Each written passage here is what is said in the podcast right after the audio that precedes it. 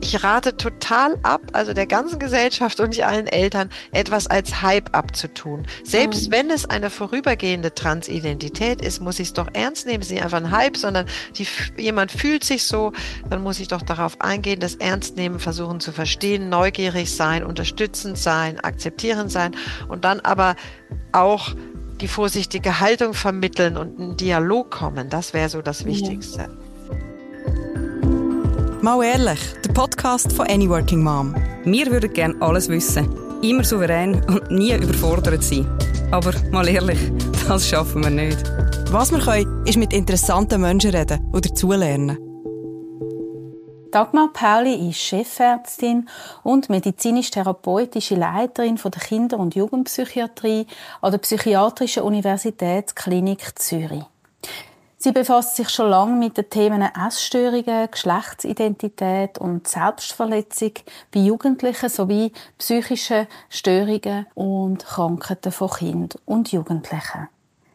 Ihres aktuelle Buch heißt Die anderen Geschlechter, Nicht-Binarität und ganz trans normale Sachen.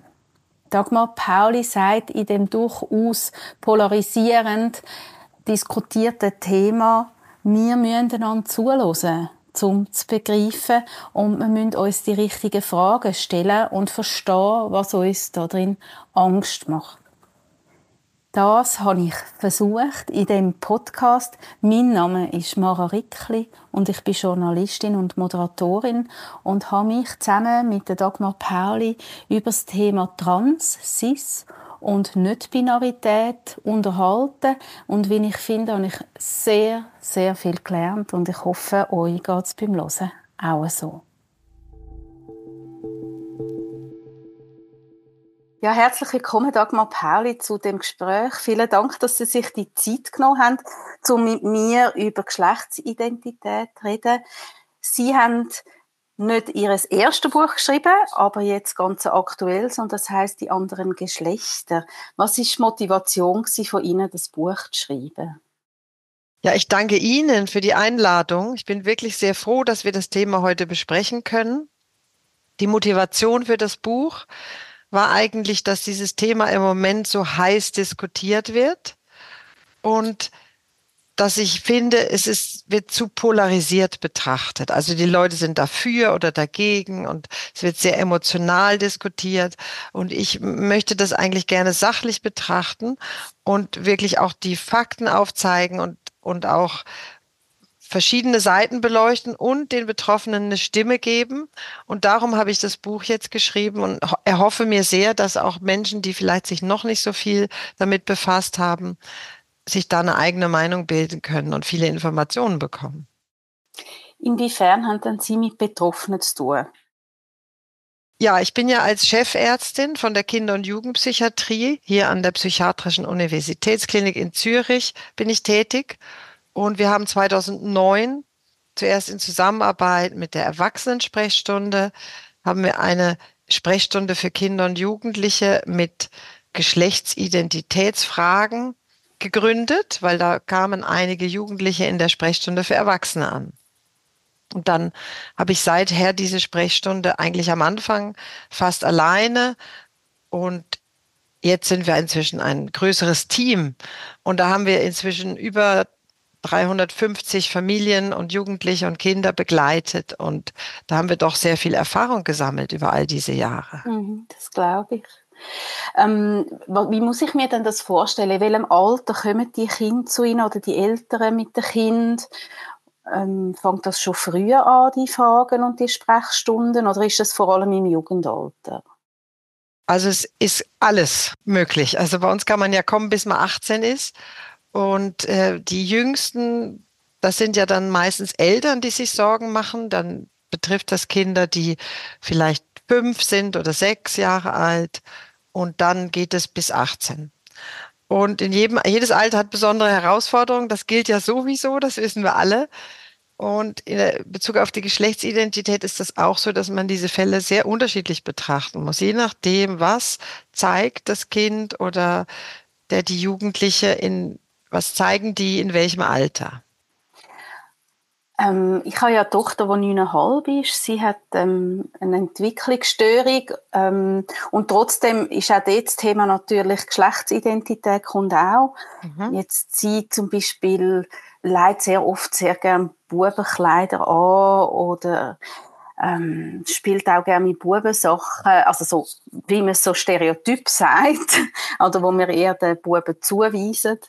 Ähm, sind das schon Fragen, die zu euch kommen? Also wenn, äh, könnte ich jetzt da schon kommen und sagen, ich weiß, wie soll ich mit dem umgehen? Ist das, ein, ist das schon ein Hinweis, dass sie sich nicht wirklich als Mädchen fühlt? Also sie könnten kommen und es kommen auch Eltern und wir beraten die. Wenn man sich Sorgen macht, kann man immer kommen zu uns. Aber ich muss schon sagen, wenn ich dieses Beispiel höre, dann würde ich schon jetzt sagen, ja, eigentlich, solange das Kind ja sowas nicht äußert oder nicht unglücklich ist, damit eigentlich gar kein Grund zur Sorge. Wir sollten ja sowieso, finde ich jetzt als Gesellschaft da ein bisschen breiter denken und ein bisschen offener sein, weil dass da diese Spielsachen so gegendert werden und dass wir alle so Stereotype, Sie haben es ja selber schon gesagt, mhm. dass wir da mhm. so Einteilungen machen, das sind die Mädchensachen, die Jungsachen. Das stimmt für viele, aber für doch auch viele eben nicht. Und das engt ja sowieso alle ein. Und da finde ich schon, dass manchmal Eltern sich auch zu früh Sorgen machen, weil Kinder, die Übrigens, ne, man macht sich ja mehr Sorgen, wenn es ein dem als Junge zugeordneten Geschlechtskind ist, also ein Kind, wo man sagt, das ist ein Junge und das ist vielleicht auch ein Junge und fühlt sich so, möchte aber gerne in der Barbie-Ecke spielen und mhm. möchte gerne äh, Kleidchen anziehen und sie, sich schmücken und so, dann macht man sich noch viel mehr Sorgen. Und das ist eigentlich nicht richtig. Also ich finde, man sollte diese Kinder auch einfach mal machen lassen und sie sich frei entfalten lassen und unterstützen, wie sie sind und nicht voreilige Schlussfolgerungen ziehen, dass das jetzt trans ist. Also mhm. Also ich finde, Sorgen machen würde ich mir anfangen dann, wenn ich merke, das Kind ist unglücklich. Also entweder wird es vom Umfeld nicht akzeptiert, was ja oft bei diesen Kindern passiert, wenn sie Jungen sind oder als Jungen zugeordnet sind und dann mädchenhaft.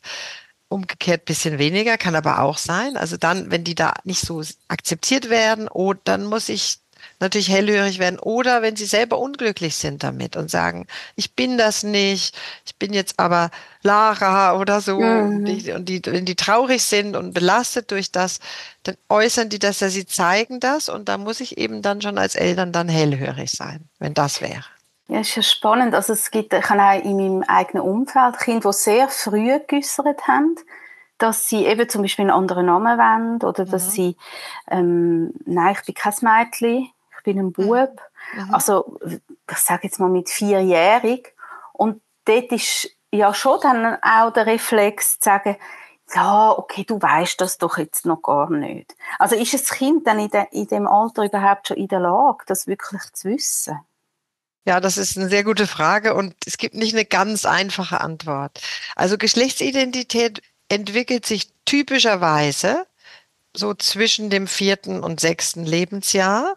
Also wenn man, wenn jetzt wir selber so zurückdenken, dann die meisten von uns haben sich ziemlich fest schon sind klar gewesen darüber, ich bin ein Mädchen oder ich bin ein Junge. Und wir sagen ja cis Menschen, für die, mhm. die sich nicht trans fühlen. Also ich, ich gehe davon aus, die meisten Zuhörenden sind cis und das bildet sich typischerweise zwischen vier und sechs und wird dann oft später gar nicht mehr so in Frage gestellt. Es ist wie klar. Das mhm. heißt, so, bin, ich bin ein Mädchen oder ich bin ein Junge.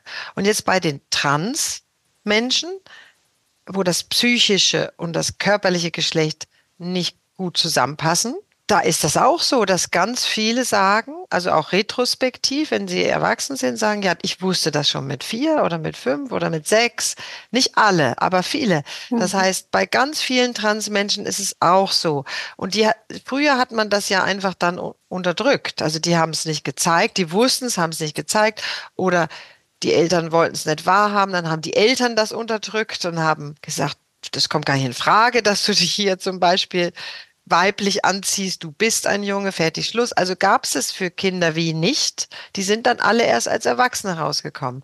Wir müssen also davon ausgehen, dass manchmal Kinder, die mit vier, fünf, sechs, sieben sowas sagen, tatsächlich wirklich das schon sehr, sehr tief wissen und dass es auch so bleibt. Und jetzt wird es kompliziert, ist aber nicht bei allen so.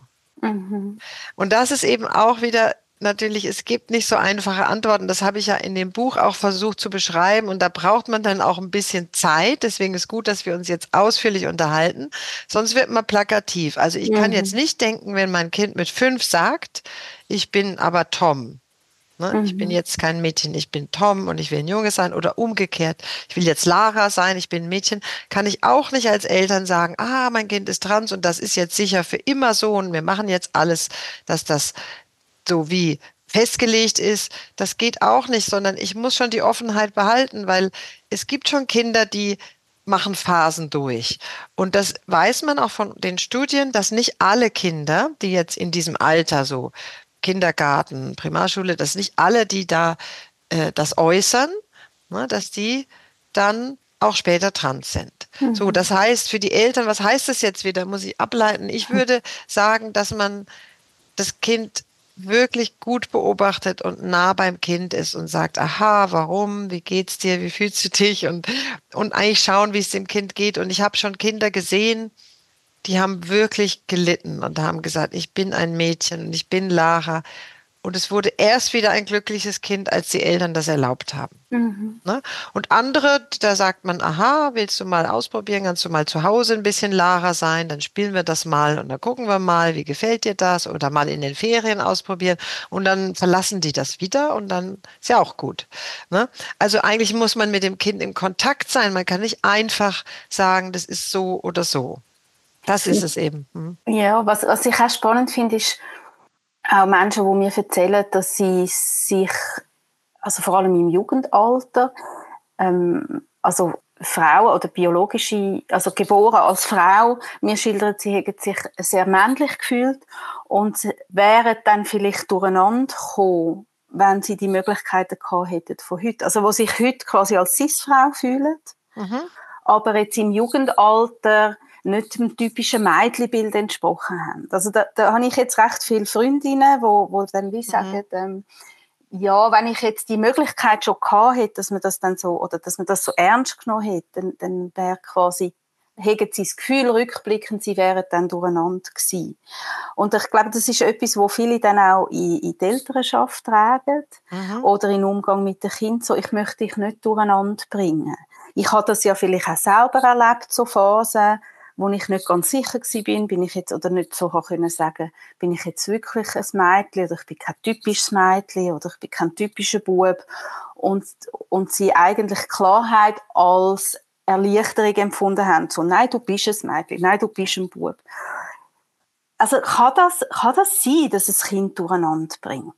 Wenn man ihnen die, oder die Offenheit, die sie jetzt schildert, ich persönlich finde das ja auch sehr schön. Also mhm. ich versuche das ja mit meinen Kindern auch. Ich kann andererseits aber auch die Bedenken verstehen, mhm. dass wenn man quasi zu viele Möglichkeiten hat und wenn man wie alles kann sein, dass man dann vielleicht in eine Überforderung kommt. Also die Ängste vor dem, auch das Kind zu überfordern, kann ich gut nachvollziehen. Aber ja. die Frage ist so ein bisschen, kann das, kann das überhaupt passieren? Ist das überhaupt ja, ich, ich glaube schon. Angst? Mhm. Ja, ich finde das mhm. sehr gut. Sie fragen sehr differenziert und das gefällt mhm. mir. Also ja, ich glaube schon, dass es Phasen gibt, gerade im Jugendalter, wo man schon durcheinander kommen kann und das war auch früher so. Ich, was ich eben glaube, ist diese, dieses Durcheinandersein war früher bei gleich vielen Menschen. Also die Menschen, mhm. also Cis und Trans schildern das dass, dass sie solche Phasen zum Teil hatten. Also die meisten nicht, behaupte ich. Aber es gibt diese, ein kleinerer Teil von Cis- und Trans-Menschen, die sehr durcheinander waren im Jugendalter und auch gelitten haben. Nur früher hat man das für sich gemacht und hat sich diese Fragen selbst gestellt. Und ich glaube nicht, dass man Kinder durcheinander bringt, indem man sie ihnen verschiedene Möglichkeiten offen hält, sondern was die größte Beschädigung vom Ich und vom Selbstwert ist, wenn man das, was sie machen und ausprobieren, nicht gut findet. Und das ist ein ganz, ganz starker Faktor. Und ich glaube, das wird vernachlässigt von diesen, von diesen, mhm. wenn man so diese Überlegungen macht. Ja, früher hatten wir ja die Sicherheit und dann wusste man, was man ist. Aber nein, du bist ein Mädchen. Da war, glaube ich, ganz viel Leiden in diesem Punkt, dann bin ich kein richtiges Mädchen und da bin ich kein richtiger Junge. Und ich glaube, das war früher viel stärker da kann ich mich auch dran erinnern, dass wenn ich dann diese männlichen Verhaltensweisen hatte, dass man mir gesagt, du bist ja dann gar kein richtiges Mädchen. Und mhm. dann wird eigentlich, das ist eigentlich nicht gut für, wie man sich selber fühlt, weil man dann ja nicht dem Bild einer Frau entspricht. Wenn es jetzt mehr Möglichkeiten gibt, Frau zu sein, ne? weil man mhm. auch männliche, sogenannt männliche Eigenschaften haben kann, dann ist es eigentlich ja viel besser und man fühlt sich viel wohler damit, wie man ist und kann auch viel mehr Frau bleiben und sein mit all diesen männlichen Eigenschaften. Also das ist eigentlich die Entwicklung, die ich mir für die Zukunft erhoffe und was ich mir auch, was ich auch Eltern rate, ist sehr offen sein. Mhm. Und das Selbstwert nicht beschädigen, gerade bei diesen Kindern, die weibliche, sogenannt weibliche Verhaltensweisen haben und aber männlich zugeordnet sind, die sich so schlecht fühlen, wenn sie zu mädchenhaft sind. Und wenn wir die Kategorien verbreitern, dann kann ja auch sehr viel Sicherheit entstehen. Ja, wieso soll ich hm. denn kein richtiger Junge sein, nur weil ich mich gerne ein bisschen schmücke und auch emotional bin und jetzt nicht so gerne Fußball spiele, nicht so sportlich bin und fürsorglich und so. Warum soll ich denn kein richtiger Mann sein? Das würde eine ganz neue Sicherheit auch geben. Aber was tatsächlich so ist, ich glaube, wir als Gesellschaft sind irgendwie verunsichert, weil wir mhm. denken, oh je, jetzt ist alles ins Wanken, unsere ganzen Klarheiten über Männer und Frauen, die, die sind jetzt da im Wanken und das macht uns total Sorge. Und wie sollen die Kinder damit zurechtkommen? Ich glaube, die Kinder kommen damit sehr gut damit zurecht, wenn wir ihnen die Möglichkeiten offen lassen und sie nicht vorschnell festlegen. Mhm. Was ich aber auch jetzt hier noch reinbringen möchte, ist, was schon stimmt, ist die Verunsicherung im Jugendalter, die ich jetzt manchmal sehe, weil gibt's ja auch noch die Nichtbinarität, das gab's ja früher nicht. Also man denkt mehr darüber nach, was ich ja mhm. gut finde. Ich sage, lass die Jugendlichen doch ausprobieren. Früher gab's auch Nichtbinarität, das hatte nur keine Worte, die haben sie einfach falsch und schlecht und nicht zugehörig gefühlt. Ist doch gut. Also wenn wir das alles unterstützen und die Eltern sagen, ich will meinem Kind diese Möglichkeiten eröffnen, dann heißt das doch nicht, dass wir alle denen dann gleich alle medizinischen Behandlungen ermöglichen müssen. Das ist ja, was uns dann immer so verunsichert. Genau. Da, das ist wie für mich ein anderes Thema und da müssen wir natürlich sehr vorsichtig sein, wenn Jugendliche da mhm. am Ausprobieren sind.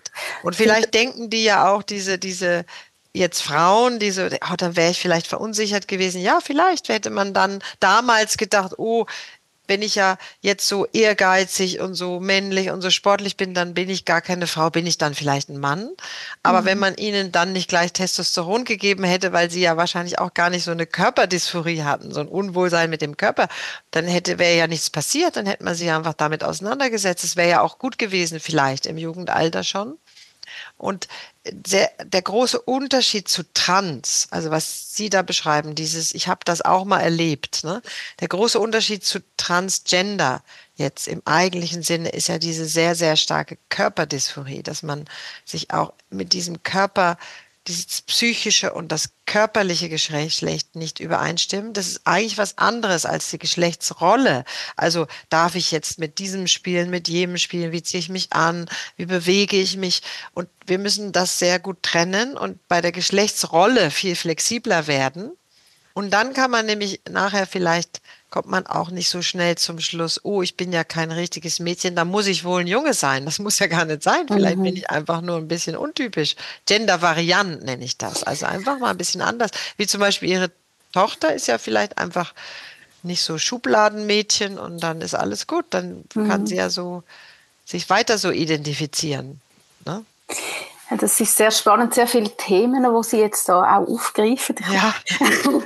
ähm, ja, vielleicht noch schnell einfach auch noch zum Ergänzen. Also was ich auch oft höre, ist, Sander, hätte ich es doch gewusst. Also im Sinn von, hätte ich die Möglichkeiten doch gehabt. Also auch, also jetzt nicht nur in Bezug auf diverse äh, Geschlechtsidentitäten, sondern auch ähm, in Bezug auf Sexualität, auf Queerness, wo so quasi die ähm, Auswahlmöglichkeit gar nicht da war. Es hat einfach nur heterosexuell oder homosexuell vielleicht, aber so irgendetwas Fluides, ähm, Diverses ist wie so gar nicht zur Auswahl gestanden und, äh, und in Bezug ja auf Geschlechtsidentität auch. Und das, also ich höre es anders schon auch von, ähm, ah, das wäre eine Entlastung gewesen, hätte ich es gewusst. Und dann hätte ich vielleicht gar nicht so viel innere Kämpfe gehabt mit mir und, und Suche nach, nach ähm, Identität, Zugehörigkeit, geliebt werden, angenommen werden. Es, mhm. ist, es ist vielleicht halt wie beides, oder? Es ist ja sehr individuell.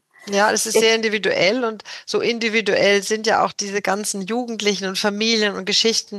Deswegen gibt es auch keine einfachen Lösungen und man muss wirklich in jedem Fall sehr umsichtig die Sache mhm. besprechen und, und schauen, was dann der richtige Weg ist. Aber nochmal zu dem, dass im Red, also ich höre das auch sehr viel, dass erwachsene Menschen sagen, ja, hätte ich das gewusst, dann, gewusst, dann wäre meine Jugend anders verlaufen. Und ich glaube, das unterschätzen wir auch immer noch. Also man mhm. sagt dann oft, ja, das ist, ja. Jetzt dann Zahlen. Also das finde ich, finde ich auch noch ein wichtiger Punkt, so, von wie viel, also weil ja jetzt doch sehr viele Menschen sich ja auch mit, mit dem Thema auseinandersetzen. Ja. Aber von wie vielen Menschen reden wir dann in der Bevölkerung, wo ja. vermutlich, sagen wir, wo vielleicht ja noch nicht äh, geoutet sind, aber wo vermutlich trans sind? Ja, das sind immer noch wenig. Also es gab eine Umfrage, die neueste Umfrage im deutschsprachigen Raum, die ich kenne, wo mal so in Selbstbefragungen alle Altersgruppen befragt wurden zur Geschlechtsidentität und Zuordnung zum amtlichen Geschlecht oder nicht. Da waren das um die drei Prozent, die sagten, sie sind nicht ganz klar mit ihrem amtlichen Geschlecht identifiziert. Da kann man aber nicht davon ausgehen, dass die alle trans sind, sondern mhm. das ist einfach mehr so eine nicht voll damit identifiziert, sondern vielleicht anders oder nicht ganz so ident. Das wäre so eine Umfrage, die ist ja nur so eine Selbstauskunft. Und wenn man jetzt die Zahlen anschaut, wie viel wirklich Transbehandlungen machen, ist weit unter ein Prozent der mhm. Bevölkerung. Mhm. Das ist wenig. Also das ist auch so, zum Beispiel die amtliche Geschlechtsänderung, die ist ja jetzt erleichtert möglich. Und also das heißt im Ausweis ähm, ja, ein anderes Geschlecht als einem bei der Geburt zugewiesen worden ist. Genau, in der, das mhm. heißt im also seit 2022 kann man das einfacher machen, dass man ohne ärztliches Zeugnis das amtliche Geschlecht ändert. Ne? Also in, das geht ja in der Schweiz bis, bislang nur von männlich zu weiblich oder von weiblich zu männlich. Und dann haben das in dem ersten Jahr, wo es einfacher ging, haben das 0,013 Prozent der mhm. Bevölkerung mhm. gemacht. So, das ist ja auch nicht so viel, oder? Mm -mm. Also wir haben da, es ist interessant, dass man so debattiert und da so viele Ängste entstehen. Das sind nicht so viele. Natürlich Jugendliche, die sich jetzt solche Fragen stellen, sind viel mehr, aber die machen ja auch ganz, die allermeisten überhaupt gar nie so eine Behandlung. Mhm. Viel, viel wird jetzt diskutiert über Nichtbinarität. Da gibt es einerseits die, glaube ich, schon immer nicht binär waren und das dann merken. Ich habe ein interessantes Beispiel in meinem Buch von einer erwachsenen Person, nicht binär. Die Person beschreibt ihre Lebensgeschichte und wirklich ganz eindrücklich so, wie, wie dafür keine Worte waren. Und jetzt sind die Worte da als erwachsene Person mit ungefähr 40 mhm. sich da gefunden in dem. Und jetzt gibt's aber auch viele Jugendliche, die, bei denen ist die Nicht-Binarität, glaube ich, auch Ausdruck von einer Suche oder von dem, dass man sich nicht so richtig identifizieren kann mit diesem Geschlechtersystem, in dem unsere Gesellschaft halt jetzt so verankert, also dass unsere Gesellschaft so verankert hat. Und ist dann manchmal auch, habe ich gesehen, eine Phase, sind nachher vielleicht cis oder trans im Sinne von dass sie dann sich für eine der Kategorien entscheiden. Das kann alles auch sein. Und das sind viel weniger natürlich, die dann wirklich nicht binär dauerhaft leben möchten. Ne, das ist eine ganz kleine Minderheit. Mhm. Also so Vielleicht können wir noch schnell für, für ZuhörerInnen, die jetzt noch nicht so stark im Thema drin sind, also Geschlechterzuweisungen. Also können wir noch mal schnell erklären oder mögen Sie noch mal schnell erklären, was genau trans ist oder was genau eine Non-Binarität ist, beziehungsweise mhm. was gibt es überhaupt alles für Geschlechtsidentität? Ja, also was gibt's alles für Geschlechtsidentitäten? Das kann ich nicht beantworten, weil das gibt sehr viel. Aber ich sage jetzt mal so das häufigste, wichtigste, was wir es auch so am meisten sehen.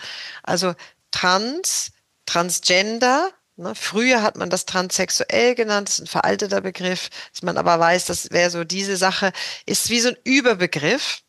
Das bedeutet, das psychische und das körperliche Geschlecht passen nicht zusammen in irgendeiner Form. Früher hat man sich so vorgestellt, aha, ein Mann ist jetzt eine Frau und eine Frau ist ein Mann. So, das war so dieses klassische Trans. Ne? Und das gibt's ja jetzt immer noch, das ist die häufigste Form von Transgender. Und dann gibt's aber die anderen Identitäten, die mehr so dazwischen sind. Und das ist so, und da gibt es diesen Überbegriff nicht binär. Also man merkt, ich bin nicht eine Frau, aber auch nicht wirklich ein Mann. Ich bin wie so dazwischen oder nichts davon. Manchmal auch fluide, das ist sehr selten. Ich sehe das nicht so oft, dass jetzt man sich zeitenweise mehr als Mann und zeitenweise mehr als Frau fühlt. Aber diese Formen von anderen Identitäten und Geschlechtsidentitäten gibt's jetzt auch. Und eben cis sagen wir, wenn das körperliche und das psychische Geschlecht weitgehend übereinstimmen, aber dann stimmt auch nicht alles. Ja, man, die, die, mhm. die, passen auch nicht immer alle in die Schubladen. Das ist es eben, oder? Die Geschlechtsrolle ist nochmal was ganz anderes. Ich kann mich ja verhalten, wie ich will und mich trotzdem als Frau identifizieren mhm. und auch meinen weiblichen Körper gut finden. Und wie merken die jetzt Betroffene, dass sie trans sind oder non-binär? Also wie fühlt sich das an? Weil, also ich bin eine Cis-Frau und, und kann natürlich dort eine gewisse Empathie aufbringen, aber ich kann ja gleich nicht wirklich eine Vorstellung davon, wie das ist, wenn man mhm. sich jetzt also nicht im richtigen Körper quasi, wie man das so oft liest oder sagt, fühlt. Ja, das ist auch eine sehr gute Frage weil ich das interessant auch, ich höre oft von CIS-Menschen, wieso ist denen das so wichtig, dieses Geschlecht? Ich fühle gar nicht so stark etwas mit Frau oder Mann. Ich bin das einfach. Aber ich, mir ist vielleicht gar nicht so wichtig oder ich weiß gar nicht, was das heißt, sich als Frau zu fühlen. Ne? Die, die Geschlechtsidentität, wenn sie sich stimmig anfühlt, was ja bei den meisten der Fall ist, dann spürt man die weniger stark, als wenn sie unstimmig ist. Mhm. Also Unstimmigkeit fällt Menschen grundsätzlich viel stärker auf. Also was nicht stimmt oder was falsch ist. Das ist ja auch evolutionär sinnvoll. Wenn es nicht stimmt, Hunger ist auch viel stärker spürbar als satt, oder? Satt kann man vergessen, aber Hunger nicht.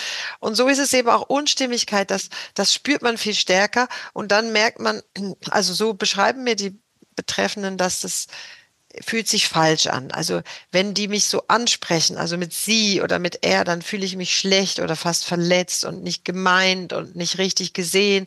Also es ist verletzend, wie man zugeordnet wird, wie man angesprochen wird. Es fühlt sich falsch an, das bin nicht ich, sagen die. Und dann aber auch oft, nicht immer, gleichzeitig mit dem Körper, dann dieses, diese weiblichen Formen oder das weibliche Geschlechtsorgan, das die, die fühlen sich so falsch an und nicht passend zu mir und nicht passend zu meinem Ich oder die männlichen Geschlechtsteile oder die männliche Körperform und die, die tiefe Stimme, das fühlt sich so falsch an und nicht richtig und das ist also auch so ein Leiden. Also sowohl diese soziale Dysphorie, falsch gelesen, falsch zugeordnet werden, als auch diese Körperdysphorie wird sehr oft beschrieben, sich mit, dass der Körper nicht stimmt und sich falsch anfühlt.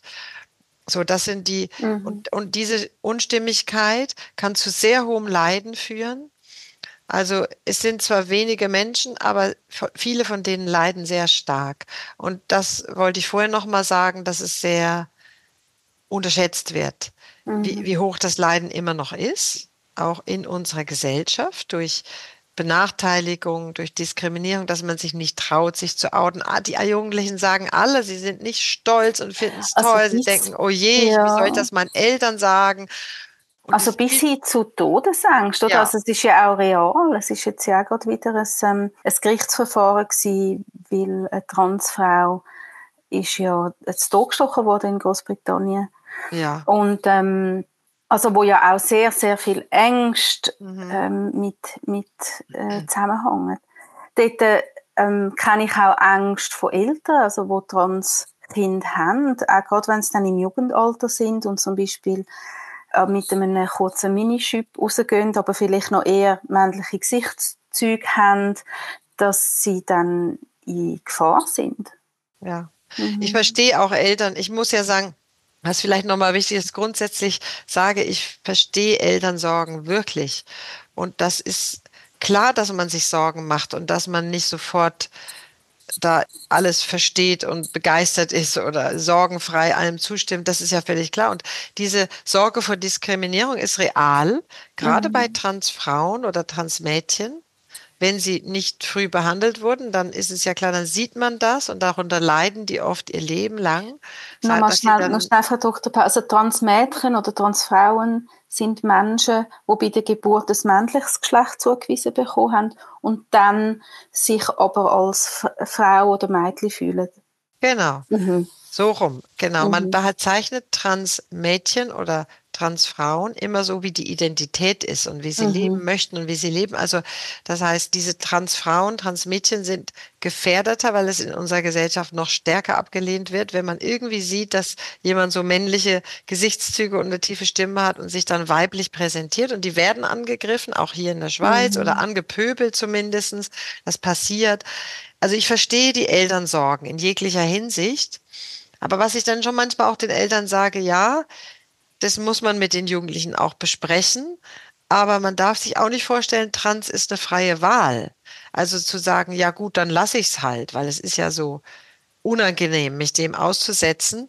Das können die meisten nicht. Die sagen, ich kann nicht anders. Ich fühle mich so schlecht. Ich, ich kann jetzt nicht einfach sagen, ich mache das nicht. Also man kann und ich kenne auch erwachsene Menschen, die sagen, ja, dann lebe ich das nicht. Es ist mir zu heikel, zu gefährlich. Ich will meine Familie nicht verlieren und dann mache ich es nicht. Das kann man. Aber viele junge Menschen sagen, der Drang ist so stark und ich für, für mich ist das so wichtig. Ich muss das in Kauf nehmen.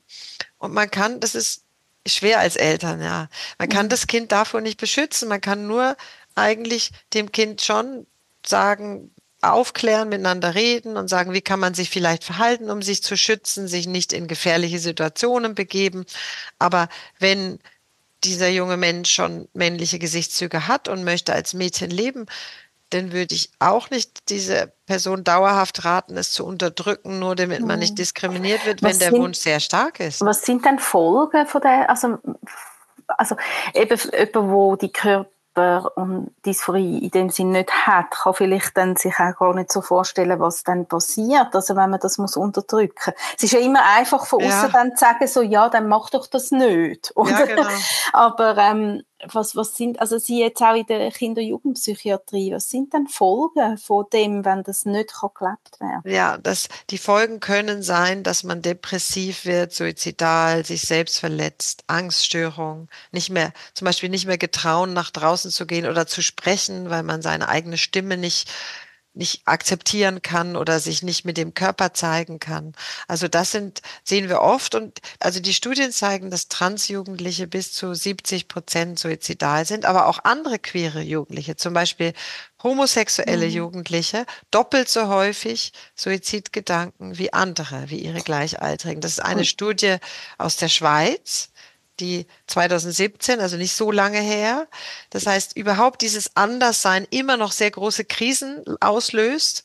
Auch wenn es jetzt, ich sag mal nur, was bei uns ja doch ein bisschen geläufiger ist und akzeptierter, die Homosexualität, auch dann noch und bei Trans erst recht. Also das heißt, das ist auch etwas, wenn wir dann so darüber sprechen, ja, wie soll man denn vorgehen? Man mhm. muss das immer abwägen. Einerseits die Vorsicht langsam genug, sich Zeit nehmen für Entscheidungen, nicht zu früh etwas machen und andererseits schnell genug, in dass man nicht das Leiden, dass das Leiden so groß wird, dass es unerträglich wird, dass man vielleicht zum Beispiel gewisse soziale Schritte auch erlaubt und unterstützt und das Kind akzeptiert, wie es ist, damit es nicht so leiden muss und nicht psychisch krank wird davon. Also dass man vor allem, das ist so wie der erste Schritt, glaube ich, das ist für die Eltern sehr wichtig, aber auch wenn man, auch für sonst im Umfeld, dass man versucht, wenn man jetzt gar nicht Kinder hat, die jetzt betroffen sind, aber man hat das ja im mhm. Umkreis, dass man so dann da irgendwie diese Akzeptanz, Toleranz, dass man einfach offen ist für die Menschen, dass man sie so anspricht, wie sie es wünschen, damit sie nicht so ein starkes Leiden haben unter diesem Anderssein und sich ausgegrenzt und abgelehnt fühlen. Damit kann man schon ganz viel machen. Das ist der wichtigste noch, Punkt. Ja. Wichtiger noch als medizinische Behandlung ist diese Akzeptanz. Das zeigen die Studien auch bei jungen Menschen. Ich würde nachher gerne noch mal schnell auch über den Zusammenhang von psychischer Erkrankung oder was dann manchmal auch passiert ist. Das dann in der Gesellschaft heißt ja, es ist ja eine psychische Krankheit oder so. Also ich möchte mhm. das nachher noch, mhm. äh, noch mal schnell ein bisschen auseinandernehmen mit Ihnen. Ja, gerne. Ähm, zuerst wäre mir aber noch wichtig, da kommt mir auch immer jetzt so der Gedanke, also wenn, Sie bieten ja die Sprechstunden an und jetzt aus älterer Sicht, was sind dann Hinweise darauf, dass man sagt, so, es wäre gut, mal in die Sprechstunde zu gehen? Also was, welchen mhm. Eltern empfehlen Sie das mit Ihren ja. Kindern? Also einerseits auch mal allein zu kommen. Also kann man auch allein kommen? Ja, man kann kind? alleine kommen, auch ohne mhm. das Kind, wenn man sich mal beraten lassen will. Also ich denke, glückliche geschlechtsvariante Kinder, die gut akzeptiert sind, muss man nicht kommen. Man kann, wenn das einen beunruhigt, man muss nicht. Also wenn ein Kriterium ist, man sieht, das Kind leidet. Weil manche Kinder, auch wenn sie klein sind, sagen, die weinen und sagen, wann wächst mir jetzt das Schnäbeli? Und ich, also so Sachen passieren, also bei ganz kleinen Kindern und die weinen, wenn man ihnen dann erklärt, ja, das kommt nicht bei dir. Ne, das ist bei dir anders. Du bist jetzt da vom Körper her ein Mädchen und da kommt denn das und, und so weiter. Die, und ihnen so das ein bisschen, sie da aufklärt, wie die Biologie ist, dann leiden die sehr stark und weinen und sind traurig und verzweifelt. Und wenn das anhaltend ist, also nicht nur mal ganz kurz und dann sondern es ist wirklich, man beobachtet, das Kind leidet, dann würde ich schon sagen, man muss sich beraten lassen. Das heißt überhaupt nicht, es muss jetzt irgendeine Behandlung gemacht werden, auch nicht unbedingt eine Psychotherapie, aber gucken, woran leidet denn das Kind überhaupt? Ist es mehr wegen dem Umfeld, weil es zum Beispiel abgelehnt wird, wie es ist, dann muss man vielleicht im Kindergarten oder der Grundschule intervenieren, solche Sachen. Da mhm. würde ich schon sagen, dann muss man sich beraten lassen. Bei Jugendlichen würde ich dann kommen und zwar auch zusammenkommen, also Eltern und Kind, Jugendlicher, wenn es so ist, dass man sich da nicht einig wird. Also wenn jetzt Jugendliche sagen, ich bin nicht binär und ich möchte jetzt, dass ihr da keine Pronomen verwendet, ich habe jetzt das für mich so entdeckt und die Eltern das machen wollen und sagen, ja, du darfst ja mal so das jetzt ausprobieren und wir probieren das mal, dann gibt's ja eigentlich auch keinen Grund, sich beraten zu lassen und zu sagen, ja, warum soll mein Kind das nicht ausprobieren dürfen?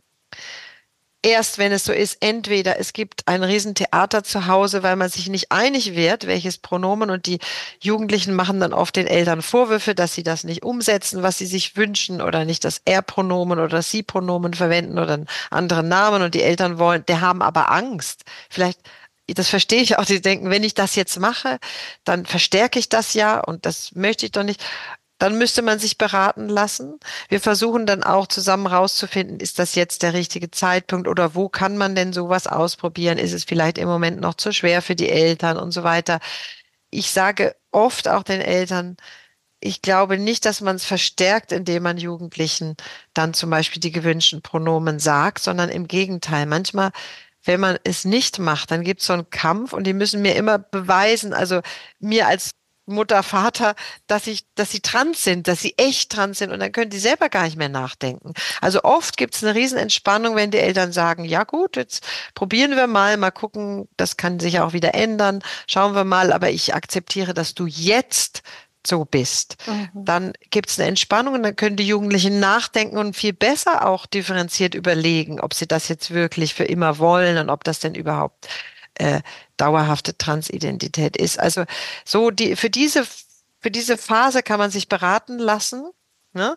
Mhm. Und Jetzt gibt's aber oft auch Situationen, muss ich auch sagen, da sind die Jugendlichen seit zwei, drei Jahren schon irgendwie unterwegs mit Peers und sagen denen schon, ich bin trans und aber zu Hause nicht. Also die Jugendlichen sind an einem völlig anderen Ort als die Eltern, dann outen die sich und sagen, übrigens, ich bin ein Transjunge und ich möchte Testosteron. So, dann wollen die das mhm. schon. Dann kommen die zu uns und dann, also dann würde ich sagen, ja, dann spätestens dann soll man kommen, weil eine Aufklärung über Testosteron müssen wir ja machen, auch über die Vor- und Nachteile. Und dann heißt es ja überhaupt nicht, dass man das dann geben muss. Also ich glaube, es bringt nichts, dann sich zu verweigern und nicht in die Sprechstunde zu gehen, wenn die Jugendlichen unbedingt Behandlung wollen, sondern auch dann wäre es besser, sich beraten zu lassen. Man muss dann die Behandlung überhaupt nicht sofort machen, aber dann kann man vielleicht einen viel besser reflektierten Prozess machen und vielleicht brauchen Jugendliche auch psychotherapeutische Unterstützung für das und dann hat man auch Zeit. Wenn man zwei Jahre wartet, dann ist diese Zeit vielleicht gar, hat das gar nicht stattgefunden und dann sind die dann vielleicht 16 und sagen, jetzt will ich es aber gleich übermorgen. Und also ab wann dürfen dann Jugendliche selber Hormontherapie zustimmen, ohne dass die Eltern müssen, äh, einverstanden sind? Ja, sehr gute Frage. Eigentlich in der Schweiz gibt es ja ein Gesetz für medizinische Behandlungen, das sagt, dass wenn Jugendliche sogenannt urteilsfähig sind, auch vor 18, also sie haben die Behandlung verstanden und können die Folgen alle bedenken und absehen, Vor- und Nachteile abwägen, sind also geistig reif und urteilsfähig, dann dürfen die eigentlich selber entscheiden, auch unter 18. Das ist die Gesetzeslage. Jetzt höre ich, da schon, ich höre da schon ältere Aufschreien im Hintergrund. Und ja, das, ich habe jetzt nur die Gesetzeslage erläutert. Mhm. Da muss man gar nichts aufschreien. Weil da ist es nun mal so. Das haben wir uns ja nicht alle ausgedacht. Und so ist es mhm. bei jeder Behandlung. Ne? Bei jeder Behandlung ist das so.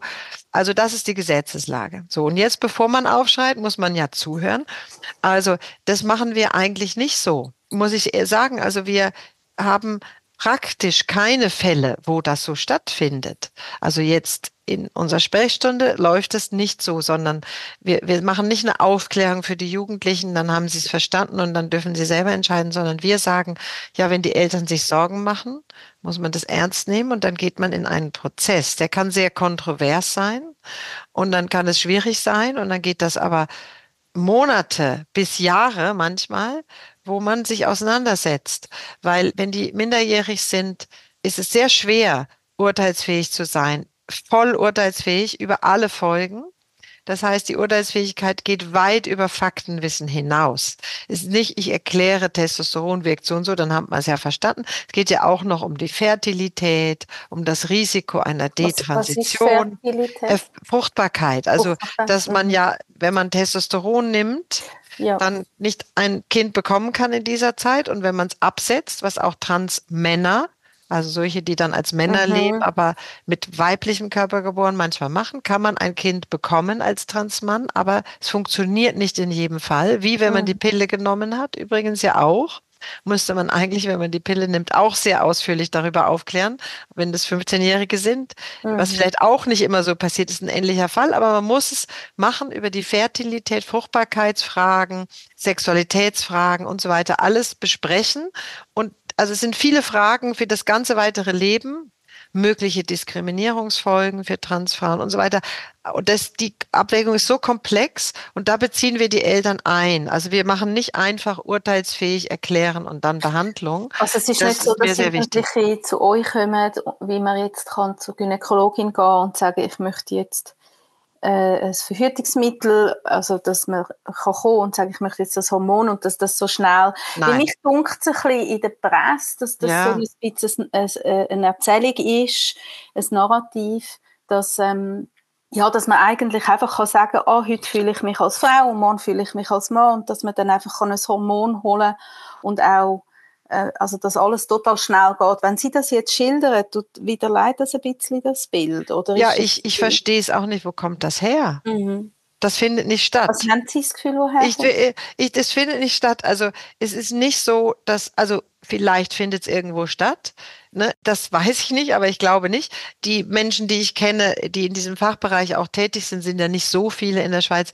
Die machen alle diese ausführlichen Prozesse und die Eltern haben sehr viel Gelegenheit zu sprechen. Vielleicht sind die nicht immer mit uns einverstanden. Manche Eltern finden dann das wird dann auch diskutiert, dass wir zu früh schon mhm. informiert haben über die Möglichkeit einer Hormonblockade oder einer Testosterontherapie, was wir aber ja müssen, weil wir müssen die Möglichkeiten ja vorstellen oder manche finden, wir haben vielleicht ihnen geraten, ja, diese Pronomen zu verwenden für dieses Kind, weil das Kind sehr leidet oder wir haben sie aufgeklärt über die Suizidalität des Kindes, weil das Kind sich nicht getraut hat, es ihnen zu sagen. Und dann sind die mit verschiedenen Aspekten nicht einverstanden, weil sie auch denken, wir würden das zu fest unterstützen. Sowas kommt schon vor und dann ist es auch ein komplexer Prozess. Aber in den allermeisten Fällen, aber ich hatte schon sehr viele Fälle, wo man das sehr gut klären konnte mit den Eltern. Mhm. So. Also diese Prozesse sind wirklich sehr komplex komplex, sehr ausführlich. Was nicht stattfindet, ist, dass man also wie man zum Beispiel die Pille bekommt bei einer Gynäkologin und dann zweimal dahin geht oder, oder einmal und dann bekommt man die mit 15. Das ist überhaupt nicht so. Noch nie mhm. passiert. Also ist findet nicht statt. Wir, wir machen ausführliche Prozesse und gerade wenn die Eltern nicht einverstanden sind bei Minderjährigen, finden viele, viele Gespräche statt mit den Jugendlichen und mit den Eltern. Und warum ist es dann wichtig, dass man in der Pubertät so eine Blockade überkommt? Also das äh, ist ja wenn man jetzt sich noch nicht so damit befasst hat, wirklich nicht einfach zu verstehen, oder? Also warum können nicht die, die Kinder und Jugendlichen ihre Entwicklung zuerst mal machen und dann, wenn sie entwickelt sind, entscheiden, ob sie trans sind oder nicht? Ja, sie, manche können das ja. Also es ist ja auch nicht so, dass das muss eine Pubertätsblockade oder so, gar nicht. Aber es gibt schon einige, für die das auch sehr große Nachteile bringt, wenn man bis 18 mit allem wartet. Deswegen muss man ja die Fälle wirklich einzeln anschauen und immer abwägen, Leidensdruck und Vorteile und Nachteile von Behandlungen. Mhm. Gerade jetzt bei Transfrauen, also solche, die eine männliche Pubertät durchlaufen würden, wenn wir nichts tun, ist es ja so, wenn die 12, 13 sind, sind die oft noch dann kindlich und man sieht, kein Unterschied. Also die leben dann manchmal schon als Mädchen und sind sehr glücklich integriert in der Mädchengruppe. Und dann kommen Bart und Stimmbruch und nachher ist alles anders. Jeder sieht, dass das mhm. nicht als Mädchen geboren ist, körperlich jetzt dieses Kind. Und Sie werden komisch angeguckt, sie werden ausgegrenzt, abgelehnt in der Öffentlichkeit. Alles ist ein Riesenunterschied, wenn man als Transfrau eine Hormonblockade mit 12, 13 bekommen hat, dann noch Zeit bekommt zum Nachdenken, weil man zum Beispiel mit 14 auch die Pubertätsblockade und dann vielleicht ein, zwei, drei Jahre später dann eine geschlechtsangleichende Behandlung macht, dann sieht diese Transfrau aus wie jede andere Frau. Man mhm. sieht es nicht. Und die Stimme ist auch dann nicht tief. Und da sagen viele jetzt so, also schützt ich will diese Stimme nicht. später oder geht es wirklich einfach ums Gefühl von der Person? Ja, es geht auch um das Gefühl der Person, mhm. beides. Die sagen immer beides. Also dieses Diskriminierung, sonst könnte man ja sagen, ja, da muss sich die Gesellschaft ändern, mhm. aber das ist mhm. auch leicht gesagt als Cis-Person, mhm. weil die ändert sich ja nicht einfach. Ne?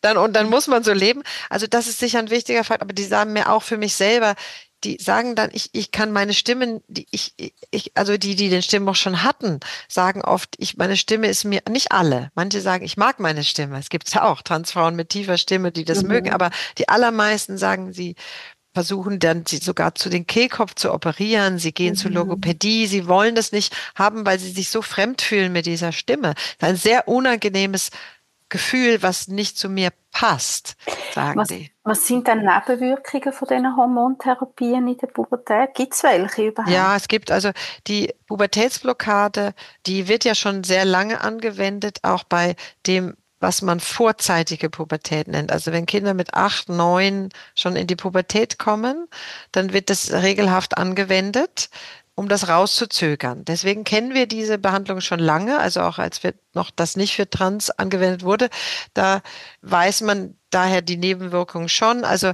wenn man es zu lange gibt, dann kann es eine im Vergleich zu Gleichaltrigen leicht verminderte Knochendichte geben, mhm. die aber dann wieder aufgeholt wird, größtenteils aber wenn man es zu lange macht, nicht ganz gegenüber Gleichaltrigen. Wenn man dann Geschlechtsangleichen später behandelt mit den Testosteron oder Östrogen wird das wieder aufgeholt. Das ist wie eine mhm. verzögerte Pubertät, dann kommt ja noch eine Pubertät. Dann ist, wird es bei, wenn man es zu lange macht, nicht ganz wieder aufgeholt. Darum machen wir in der Regel nur zwei Jahre. Dann mhm. kann man das aufholen. Dann ist das also nicht der Fall. Das andere ist, wenn man die Pubertätsblockade spät gibt, was wir auch manchmal machen, weil es gibt auch 15-, 16-Jährige, die kommen und sagen, ich kann will oder darf jetzt nicht Testosteron und Östrogen einfach nehmen und wir selber sagen auch, ja, jetzt muss erstmal nachgedacht und werden und Psychotherapie zum Beispiel, Abklärung und so weiter. Und sie sagen, aber ich bin die ganze Zeit, ich bin jetzt 15 und ich sehe schon so männlich aus und es wird jeden Tag schlimmer mit dem Bartwuchs und die wollen einen Unterbruch. Mhm oder die wollen auch Demenz unterbrochen haben, wenn sie Transmänner sind. Und dann kann man auch Pubertätsblockade geben mit 15, 16, dann kann das auch Nebenwirkungen machen. Zum Beispiel dann bei Transmännern wie so ein Menopausensyndrom. Also das Östrogen wird ja dann unterdrückt mit dem und dann, dass man so Schwitzen hat oder Stimmungsschwankungen, solche Dinge können dann kommen. Manche haben mit Pubertätsblockade auch eine Gewichtszunahme. Nicht mhm. alle. Das sind alles so Nebenwirkungen, die kann man haben oder nicht. Aber man muss darüber aufklären. Also man mhm. muss gut darüber sprechen und wie bei jedem Medikament dann überlegen, wie hoch ist der Leidensdruck oder die Folgen, wenn wir es nicht geben. Und das ist eigentlich meine Rede, ist, man soll nicht dafür oder dagegen sein, ob man jetzt Pubertätsblockaden macht, sondern es ist doch gar nicht unsere Entscheidung als zum Beispiel Ärzteschaft machen wir das gar nicht oder machen wir das bei allen, sondern wir müssen aufklären und dann die Betreffenden und die Sorgeberechtigten informieren. Bei Pubertätsblockade gibt es keine Fälle ohne Einverständnis der Eltern. Es ist immer mit den Eltern, dass dann ein, eine informierte gemeinsame Entscheidung getroffen wird von den Jugendlichen und den Sorgeberechtigten. So machen wir das. Und das finde ich eigentlich auch einen guten Weg. Und ich wünsche mir wirklich, dass nicht jetzt plakativ entschieden mhm. wird, alle kriegen das oder keiner kriegt das, sondern dass das weiterhin so eine, wie bei allen medizinischen Behandlungen, eine ärztliche Entscheidung ist, die man dann sozusagen Schluss die Indikation schreiben wir, aber die Entscheidung machen wir nicht wie bei anderen Medikamenten auch, sondern wenn sie nicht, es gibt ja fast keine Medikamente, die man geben muss, weil mhm. sonst stirbt diese Person oder so. Dann macht man im Notfall vielleicht das einfach. Aber jetzt so, dann wird doch entschieden zusammen. Und da hat man auch Zeit. Also Testblockade machen wir nicht, muss man nicht heute geben oder morgen. Das ist ja, ja. da kann man auch mal ein paar Wochen und Monate überlegen. Ne? Jetzt zwei, ja, da gibt es ja noch zwei andere Themen, wo auch immer wieder zu den ähm, eben plakativen Aussagen, wie Sie jetzt sagen, führen. Ich würde auch sagen, vielleicht einfach auch zu Überforderung oder ähm, wie, wie, wie äh, ein, ein neu, äh, auch ein neues Thema, wo, wo, wo man vielleicht einfach sich wie noch nicht damit zurechtfindet. Mhm. Und ein Thema ist so mit Blick auf Amerika, wo ja dann immer wieder kommt, oder jetzt da in Bezug auf die Schule. Mhm. Also wo wieder so das im Vordergrund steht von der Verwirrung von der Kind. Also das eine ist ja dann eben, wenn man zum Beispiel an der Schule Aufklärung macht und Gender Tage oder wo dann abgesagt werden aus Angst oder aus, weil es einen Shitstorm gegeben hat. Ähm, und dort kommt ja dann immer wieder das, ja, in Amerika werden ja schon Sechsjährige mit Hormon behandelt.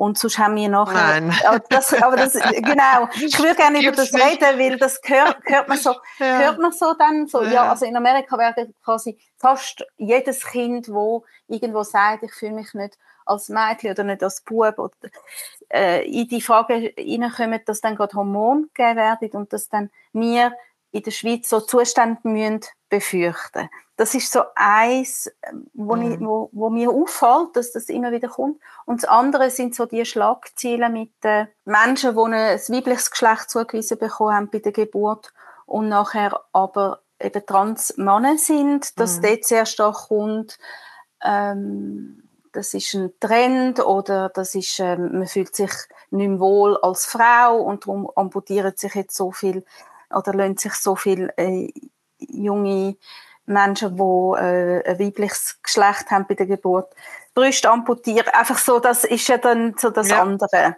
Mhm. Also ich würde noch gerne über die zwei Themen ja, reden. sehr gerne. Also der erste Vielleicht Teil, haben Sie auch einen Zusammenhang. Ja, ja, wahrscheinlich schon. Also der erste Teil, also es sind natürlich viele Narrative unterwegs, die stimmen einfach nicht. Weil ich meine, ich bin ja an diesen internationalen Kongressen und ich lese die wissenschaftlichen Publikationen. Und auch aus Amerika gibt es keine Hormonbehandlung mit Sex. Ne? Das gibt's nicht. Also ich meine, ich weiß ja nicht, was alles gibt, aber nichts davon ist publiziert und nichts davon wird an Kongressen vorgestellt, sondern die machen, es gibt internationale Leitlinien, dass man nicht vor dem Pubertätsstadium zwei bis drei die Pubertätsblockade macht. Das ist, wenn die Hoden schon eine bestimmte Größe haben oder die Brüste schon angefangen haben zu wachsen, aber vor dem Stimmbruch, das ist so ein bestimmtes Stadium, wo man eigentlich erstmal abwartet, wie die Pubertät sich wie es mit dem Pubertätseinschuss der Hormone sich auswirkt, ob das Kind da nochmal sich umentscheidet. Und ab dann kann man es diskutieren, ob man es macht oder nicht. Auch dann wird es nicht gemacht, sondern dann wird das diskutiert. Je nach Situation kann man es dann machen, wenn die Wahrscheinlichkeit sehr groß ist, dass das Kind sonst sehr leiden wird. Und ich sage bei uns, das weiß ich nicht in Amerika, ist das ja immer im Einverständnis mit den Eltern, weil diese Kinder nicht urteilsfähig sind in dem Alter, weil das eine sehr komplexe Entscheidung ist mit 12, 13, 14 man das nicht entscheiden kann. So, das ist, also stimmt nichts mit sechs oder so.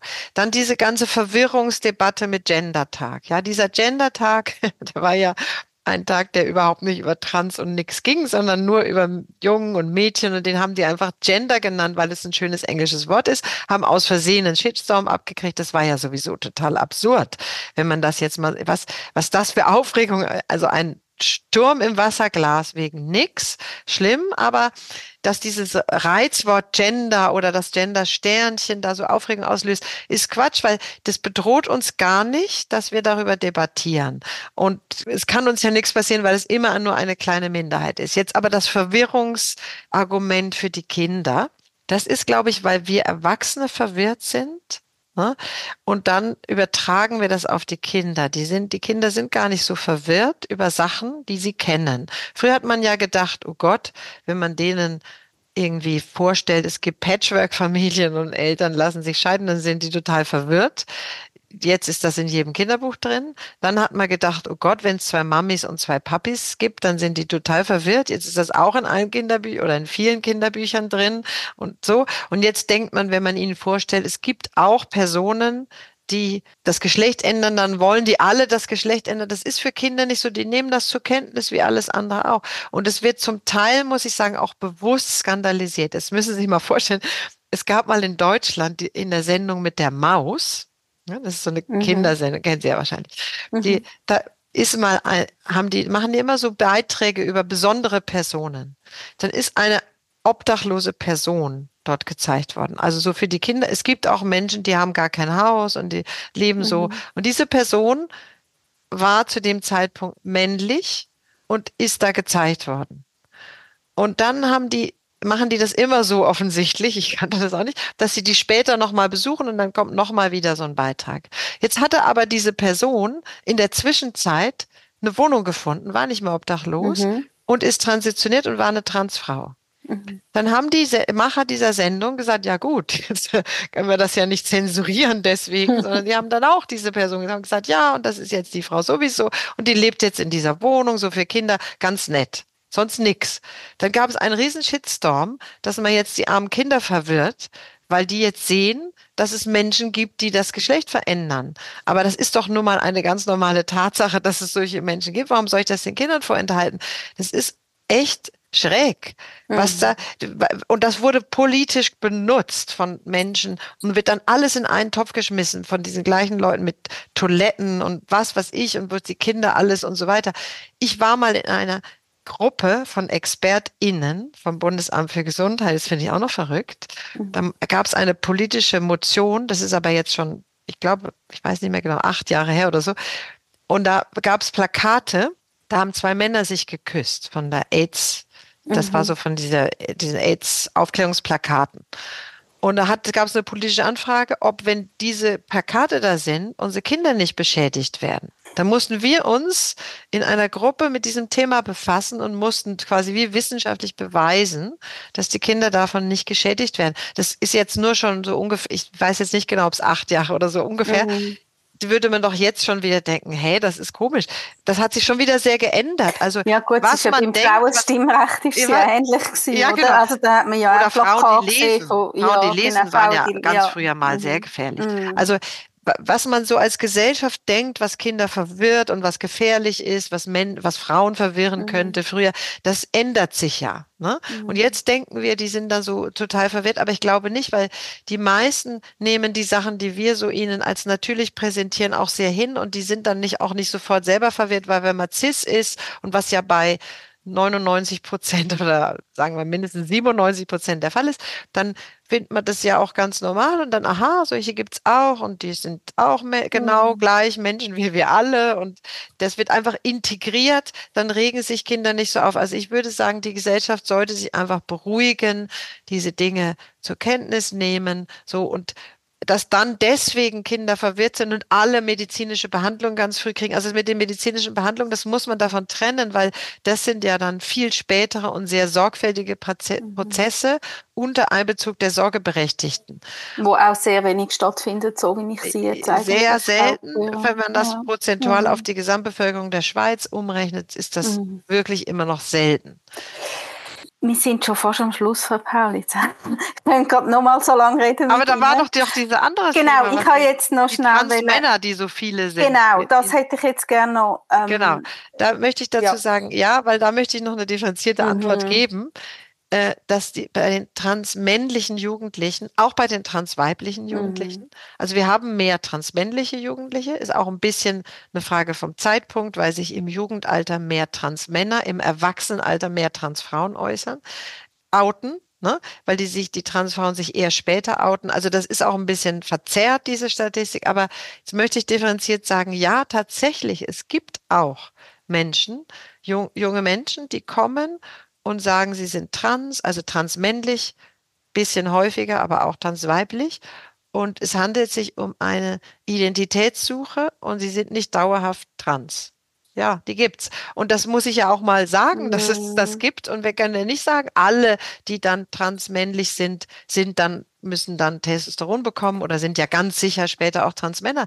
Und das, das besprechen wir auch mit den Jugendlichen. Wir sagen, das ist sehr unterschiedlich. Woher weißt du, dass es für immer ist? Machen wir einen Prozess, denken wir nach und so weiter. Ich finde das sehr wichtig und das ist wichtig, dass man nicht denkt, das gibt's nicht und alle äh, sind in einem Topf, genau auch andersrum nicht. Also dass man mhm. wirklich, auch, ja, tatsächlich, es gibt, das gibt's mehr als früher. Also Jugendliche, die darüber nachdenken und vielleicht Phasen durchlaufen, wo sie sich trans definieren und dann später nicht. Die gibt's mehr als früher. Warum? Weil es mehr ein Thema ist. Ist ja auch gut, sollen sie das machen und darüber nachdenken, weil die haben vielleicht viele männliche Anteile, sind aber nachher nicht transgender. Mhm. Und deswegen sind ja Sorgen von Eltern auch berechtigt, wenn die Jugendlichen dann sagen, und jetzt muss ich aber sofort das Testosteron haben. Und da mache ich mir ja selber auch Sorge. Ich mache mir auch Sorge. Ich, ich finde nicht, das muss, und ich sage dann manchmal auch, ja, das finde ich jetzt aber auch zu schnell. Dann, also auch in Bezug jetzt eben, also das ist jetzt wie ein paar Mal in den Medien mit ja. der mit der Brust abnehmen. ja, Brustamputation, also diese Mastektomie, Mhm. Also die, das ist ja nicht einfach eine Amputation, das ist kein gutes Wort, sondern das ist Mastektomie. Mhm. Es ist, heißt es aber, es ist auch der Aufbau einer männlichen Brust. In, in der Regel wird das, wird das ja auch so gemacht, dass es dann eine männliche Brust ist, äh, so aussieht. Das ist eine sehr, ein sehr schwerwiegender Eingriff, mhm. muss sehr gut überlegt werden. Und machen wir nie, habe ich noch nie erlebt, dass es irgendwie ohne Einverständnis der Eltern, in Bezug, also ist ja urteilsfähig, jetzt machen wir das, noch nie. Also das glaube ich nicht, dass es das in der Schweiz schon gab unter 18 ohne Einverständnis der Eltern. Ich, mir ist kein Fall bekannt. Mhm. Also das heißt, diese Aufregung, man würde da einfach diese leichtfertig diese Operation machen, ist nicht der Fall. Es gibt Minderjährige, wo das Leiden so hoch ist, gerade wenn sie zum Beispiel Testosteron mit 16 bekommen haben und dann nach also wir empfehlen dann schon mindestens ein Jahr Testosteron, bevor man dann den nächsten mhm. Schritt, dann sind sie vielleicht immer noch minderjährig, aber der, wenn sie große Brüste haben, der Leidensdruck, die leben als Mann, haben Bart und Stimmbruch, dann ist der Leidensdruck sehr, sehr hoch. Dann, und dann fühlen die sich so falsch mit dem und sind schon, leben schon so lange in dieser männlichen Rolle, dann kann es unter Umständen so ein hohes Leiden sein, dass es indiziert ist und dass dann die auch urteilsfähig sind, aber die Eltern auch einverstanden sind, was für mich dann auch eine Voraussetzung ist, muss mhm. wie beides gegeben sein. Sie müssen urteilsfähig sein und die Eltern einverstanden, weil ich mir sonst das gar nicht vorstellen kann, so eine schwerwiegende Behandlung zu machen bei Minderjährigen. Und alle Fälle, die ich kenne, sind so gelaufen, dass es mit Einverständnis der Sorgeberechtigten erfolgt ist. Einfach nichts wird nicht so leichtfertig gemacht. Ich würde noch zum Abschluss gern die Frage nochmal aufgreifen wegen der psychischen Erkrankung. Können wir ja. das wie so ein bisschen zusammenfassend sagen, weil es ist ja wie noch manchmal auch wie verwirrlich, dass ja, also die Anlaufstelle ist bei der Kinder- und Jugendpsychiatrie, mhm. man verbindet das dann auch mit psychischer Erkrankung und man ist ja auch sehr lange, hat das ja auch als psychische Erkrankung gegolten, mhm. wenn man ähm, eben trans oder non-binär oder einfach Geschlechter ähm, Identität in Frage gestellt hat, auch Homosexualität hat, ist pathologisiert gesehen, hat man als Krankheit gesehen. Es geht aber sehr häufig ja, so wie ich jetzt gelesen habe, auch in Ihrem Buch eigentlich um psychische Begleiterkrankungen, oder? Also wenn, mhm. also trans sein oder non-binär sein ist keine psychische Erkrankung. Oder wie muss ich, wie habe ich, habe ich das richtig verstanden? Also, ja, genau. Können Sie da noch, noch zum Abschluss Klarheit ja. schaffen, wenn wir, wenn wir über, ich finde das schon sehr wichtig, ja, oder? Ja, also, weil auch Betroffene oder auch, auch Kinder, Jugendliche dann auch sagen, ich bin nicht, ich bin im Fall nicht krank. Mhm. Ähm, es, ich fühle mich einfach so. Mhm. Mhm. Genau. Also, was man als psychische Krankheit bezeichnet, ist schon muss ich sagen, grundsätzlich ja auch gesellschaftlicher Konsens, was man sehr gut am Beispiel Homosexualität sieht. Ne? Es wurde sehr spät aus diesen diagnostischen Manualen für psychische Krankheit rausgestrichen. Es war ein Riesenkampf. Es mhm. wurde so. Und jetzt ist wirklich tatsächlich so in den neuesten internationalen Manualen, also es sind so Bücher, wo alles drinsteht, was sind psychische Störungen, wurde das international so beschlossen, dass es nicht mehr als psychische Störung definiert ist, sondern als eine Kondition, die manchmal medizinischer Behandlung manchmal bedarf, aber nicht eine psychische Erkrankung ist. Warum hat man das gemacht? Weil es tatsächlich so ist, und ich kenne auch viele Transmenschen, muss ich sagen, die sind psychisch vollkommen gesund einfach Transgender. Und wenn die die Behandlungen machen, die sie brauchen, und nicht alle brauchen alle Behandlungen, viele wollen ja zum Beispiel keine OP, aber vielleicht Hormone oder so, die, dann sind die gesund und haben kein Problem. Und dann ist es eben eine medizinische Behandlung, wie für, also es gibt auch andere Zustände, wie zum Beispiel Schwangerschaft ist keine Krankheit, aber es gibt da Behandlungen und so ist, ist das jetzt definiert. Und daran halte ich mich auch, weil das ist so, wird so betrachtet und ich sehe es auch so, weil ich ja diese Menschen auch kenne. Aber tatsächlich, und bei den Jugendlichen sind es über 50 Prozent, die psychische Begleiterkrankungen haben. Und das ist natürlich ein sehr großer Teil wegen dem Leiden an diesem Prozess mhm. und dass man immer noch in der Gesellschaft so viele Probleme hat und oft auch Schule, Familie. Da hat sich sehr vieles verbessert. Ich finde, es gibt so viele tolle Eltern und tolle Schulen, die zwar differenziert und vorsichtig sind, aber die Jugendlichen unterstützen. Da hat sich echt viel verbessert in den letzten zehn Jahren in der Schweiz. Aber immer noch ist es schwer immer noch sagen sie, ich traue mich nicht und es ist so unangenehm. Und dieses macht psychische also erhöht die Wahrscheinlichkeit für psychische mhm. Störungen und aber auch diese Körperdysphorie ist auch ein großes Leiden und kann natürlich das auch sehr verstärken. Die Wahrscheinlichkeit, dass man eine Depression oder eine Angststörung entwickelt, ist einfach größer. Oder auch eine Essstörung, weil man mm. dann diese mhm. Körperform so schlimm findet und dann denkt man, durch Nicht-Essen bringe ich das weg und so. Mm. Also das habe ich alles auch schon gesehen. Da gibt's schon Zusammenhänge und dann ist es manchmal auch schwer, wo ist das Huhn und wo ist das Ei, weil psychische Störungen das Transgender-Gefühl auch noch verstärken können mm. und umgekehrt, oder? Es ist logisch umgekehrt sowieso.